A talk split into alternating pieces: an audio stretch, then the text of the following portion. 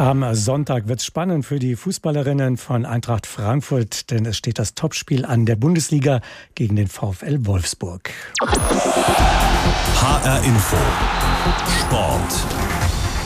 Diese Partie findet im Waldstadion statt. Für das Topspiel ist also auch eine Top-Kulisse garantiert.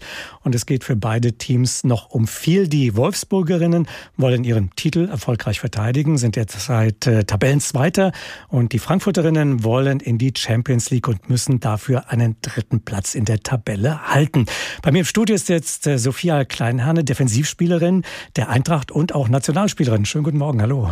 Hi, guten Morgen. Freut mich hier zu sein. Ja, freut uns auch sehr. Klasse, dass das geklappt hat. Jetzt drei Tage vor dem Topspiel. Was ist denn am Augenblick größer, die Vorfreude oder doch schon auf weit, äh, so ein Stück weit die Nervosität? Ähm, ja, in erster Linie definitiv die Vorfreude, weil wir einfach wissen, dass wir es in der eigenen Hand haben, ähm, dass wir ja unsere bis hierhin sehr, sehr gute Saison einfach vergolden können. Ähm, natürlich, wenn man auf Wolfsburg blickt, ist immer ein gewisser Respekt da, aber ich glaube, mittlerweile haben wir uns auch zu einer Spitzenmannschaft entwickelt, äh, sodass die Vorfreude definitiv überwiegt. 5 zu 0 ist das ähm, Hinspiel für Wolfsburg ausgegangen. Ähm, was muss denn, was wird am Sonntag anders werden? Ähm, ja, ich glaube, zu Hause sind wir sehr, sehr gut, äh, werden immer durch unsere ganzen äh, Fans ja beflügelt, haben äh, sehr, sehr viele Unterstützer da.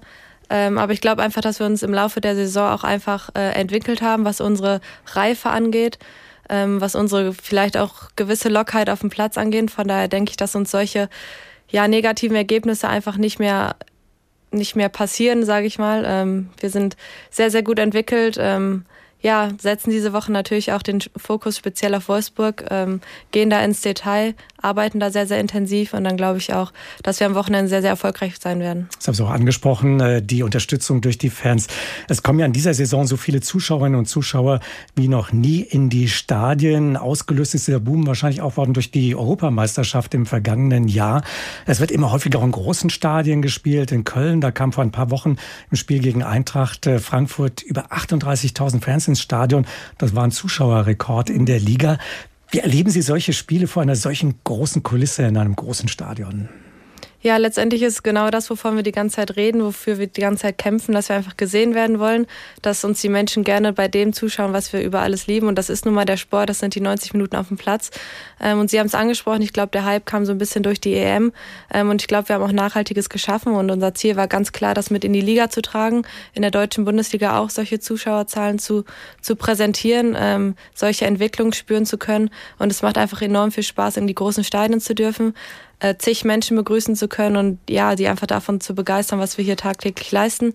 Ähm, und das gibt uns enorm viel, das macht viel mit uns. Ähm, und irgendwo ist es auch eine, eine Art an Wertschätzung, dass das, was wir gerade auf dem Platz leisten oder generell tun, investieren über Wochen, über Monate, äh, ja, sich auszahlt. Wertschätzung äh, drückt sich ja auch unter Umständen mal im Geld aus. Äh, grundsätzlich im Sport, im Fußball wird ja nicht nur in Deutschland über Equal Pay diskutiert, also die gleiche Bezahlung für Frauen und Männer im Fußball. Die Frauen sprechen lieber über Equal Play, also die gleichen Bedingungen für alle. Ähm, woran fehlt es da Ihrer Meinung nach noch? Ja, Equal Play und Equal Pay definitiv auch zwei Komponenten, an denen wir arbeiten und für, für die wir kämpfen, für die wir auch stehen wollen. Ähm, aber ich glaube, egal ob, ob ich jetzt von, von Eintracht Frankfurt rede oder von der deutschen Nationalmannschaft, ist es uns in erster Linie wichtig, dass wir die gleichen Bedingungen bekommen. Ähm, dass wir einfach Strukturen in der Bundesliga haben, egal auf nationaler oder internationaler Ebene, in denen wir uns maximal entwickeln können, dass wir gefördert werden, dass wir ja, gute Platzbedingungen haben, dass wir Kabinen haben, dass wir gute Strukturen haben, sei es in der, in der Physioabteilung, sei es einfach der Körper, sei es die Regeneration, dass uns einfach Strukturen gegeben werden, in der uns, in denen es uns auch ermöglicht wird, dass wir uns maximal entwickeln können.